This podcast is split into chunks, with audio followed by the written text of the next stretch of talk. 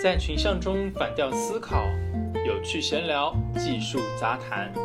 本节目由唱唱反调出品，欢迎在各大平台搜索并关注我们。每一期都会抽奖送出粉丝福利，别忘记参与活动哟。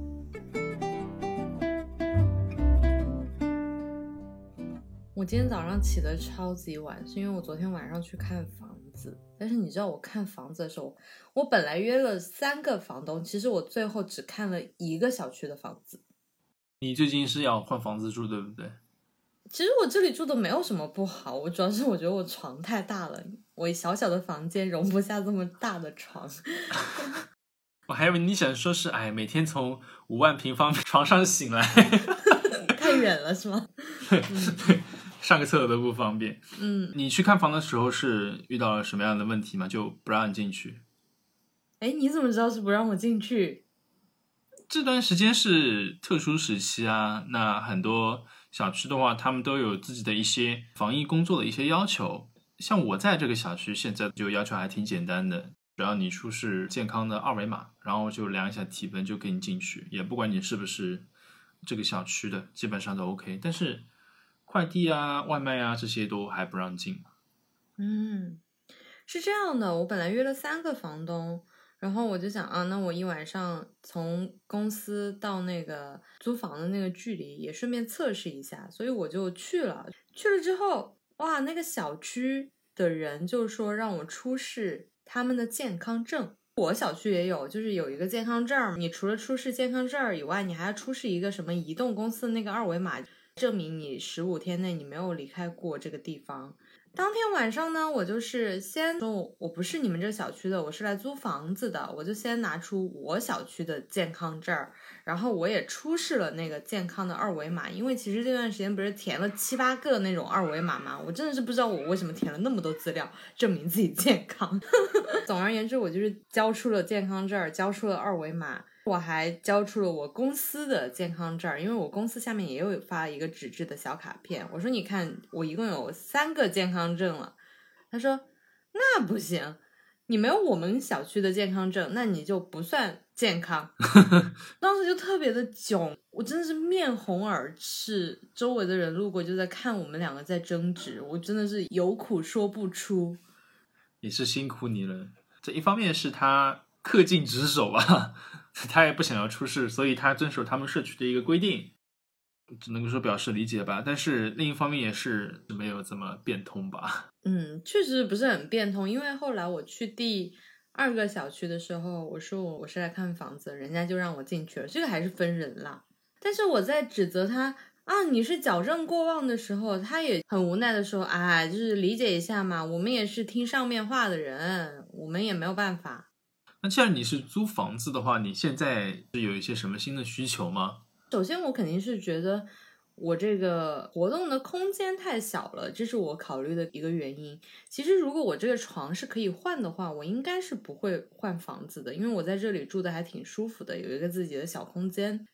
后来我也给你看过，我的那个床是固定的，它没有办法换，这个就是我考虑的其中一点。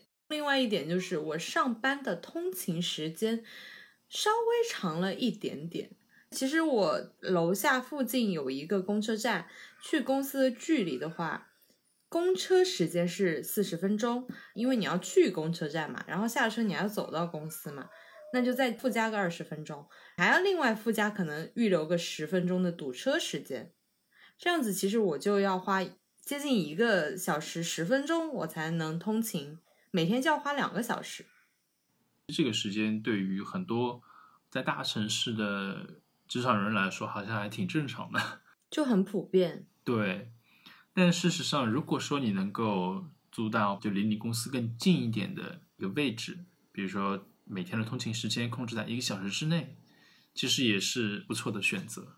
嗯，当然，你要租离公司比较近的房子，一般来说会更加贵一点，因为公司一般是靠近市中心的嘛。对，而且舒适度没有那么的好。我为什么在这里住这么久？虽然它远是远了点，但是真的很舒服。我记得你好像是住在靠近大学的地方嘛，一般来说环境也会比较好一点。嗯，远离尘嚣，是吧？还能感受这种青春洋溢的气息，是不错的。生活成本会比较低吧，周围物价也便宜，人员也没有那么杂，社畜感没有那么的强。你晚上半夜三更想下去散个步也没有什么问题，因为到处都是花花草草什么的，也没有说你像市中心一样，你半夜三更是完全不可能下去的，太危险了嘛。再加上其实环境也没有所谓的花花草草，都是一些商场。嗯，但如果说你能够住的离公司近一点，可以看到的优势就是通勤时间少了嘛。你的人生是有限的，一天二十四小时，是吧？嗯嗯 三分之一的时间躺在了床上，当然作为社畜来说，可能时间会更少一点。能够多出一个小时的时间，你可以留给自己，那然后也可以，比如说是留给工作，嗯花钱买时间的一种感觉了。嗯，我记得我第一次租房子的时候，我住那个中传旁边的一个小区嘛，然后但是我上班在地理所，所以我就每天搭公车也好，搭地铁也好，通勤时间还是比较长的，至少要四十五分钟。有一次我就打算换房子，我就在想啊，我现在的房租是两千五，那如果我换到离公司可能二三十分钟通勤距离的时候，我的房租就三千五、四千块，那我要不要换？因为有个一千块的涨幅。然后我同事听了我这个考虑之后，他有给我说：“你有没有想过，你每天从中传到地理所来回，你要花十四块的交通费？”后来我就是恍然大悟，哦，原来你租房要算上你通勤的钱的。所以后来我才问你建议呀、我说我要不要换房子啊什么的。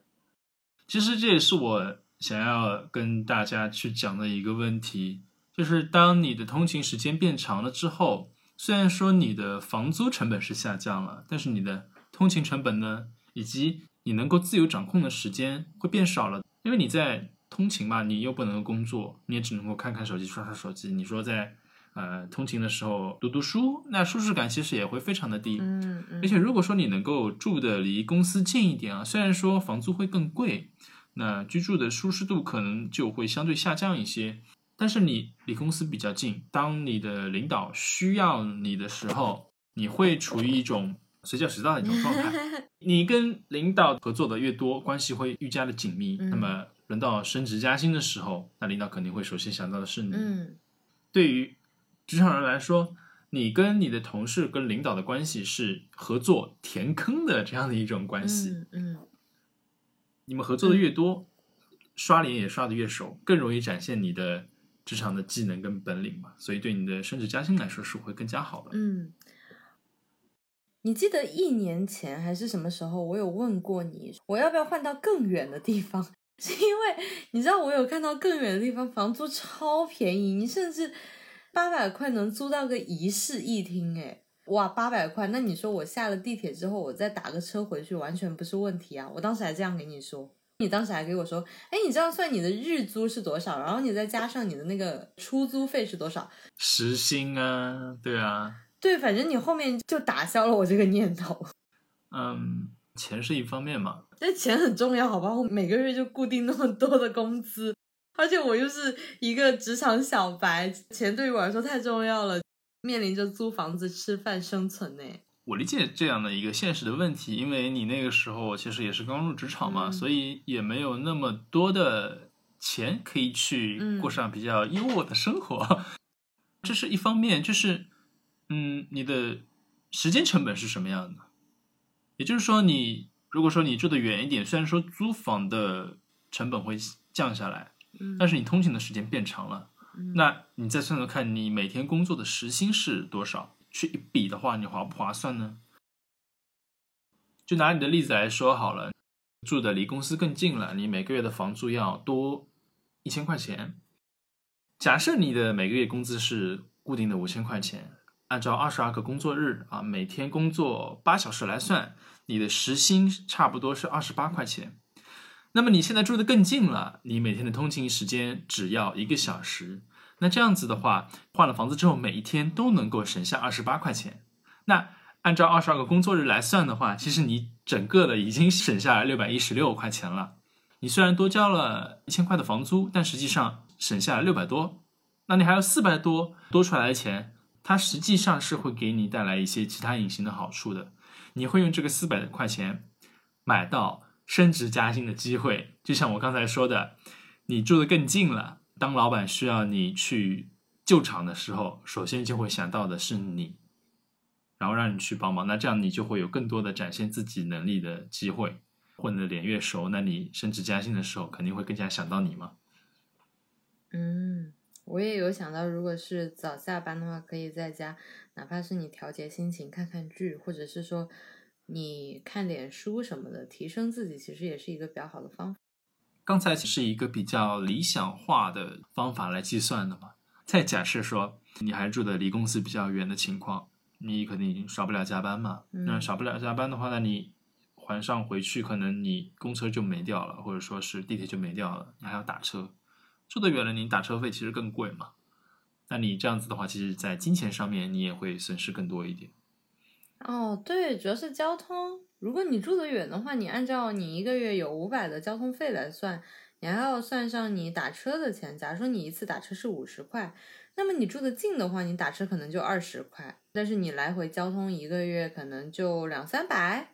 其实这样的话，如果你租房子一开始就把这个交通费算上，就比如说哦，这个房子好便宜，住得远的话可能就一千块钱，住得近居然要一千八。但是你有没有想过，其实你一千块钱加上你的交通费也差不多一千八了。对，所以其实我们在考虑这些问题的时候，还是需要去带入一些计算的，包括你要计算你的时间成本跟机会成本。时间成本就可以用我们刚才说的你的时薪来算。机会成本就是你能不能够得到更好的职业发展的一个机会，跟你的领导啊、同事啊在工作上面互动的这样的一个机会。嗯，哎，那你觉得租房子要用工资的占比多少比较合理呢？不要超过三分之一吧，因为毕竟除了租房之外，你还有一些日常的开销，嗯，你吃饭、穿衣服之类的。那有必要的情况下，你甚至还需要去社交。嗯嗯，你还得稍微存一点点钱吧，万一你遇到一些紧急的情况，你需要用到钱的时候，老是把你的这个 手伸向父母或者说是花呗、信用卡，其实都会让你有一种无力感的。嗯嗯，特别是当你在大城市生活，身上背了比较多的花呗的这些债的话，其实你会感到非常的有压力的。嗯，拔个智齿啊，感个冒啊就不行了。对，很多地方都是需要花钱的，所以在租房上面，如果说是有条件的，那就住的公司近一点。而且对于刚入职场的年轻人来说，更重要的还是职业的一个发展。嗯，所以在条件允许的情况下，不要过分的在于钱的多少。嗯嗯，只要保证自己有抵抗风险的一定能力就好了。嗯，职业发展还是比较。要优先考虑的一个事情。嗯，当然，以上我们的情况是排除一些家里条件比较优渥的朋友们的。毕竟我也有朋友工资五千块钱，却租着四千八的房子，每天还夜夜笙歌，是吧？对，所以对于大多数的职场人来说，要好好的平衡一下你的租房成本是什么样的，同时你要考虑进去。它对你未来的职业发展是有什么样的一个好处的？哎，那你说我到底要不要搬呢？有条件的情况下，还是搬到离公司近一点比较好吧。就好好权衡一下你的预算，还有你的通勤时间什么的。我个人会倾向于搬公司近一点。找房子这种事情，真的就跟你找男朋友、找工作一样，真的要慎重，因为房子确实会影响你一天的心情，好不好？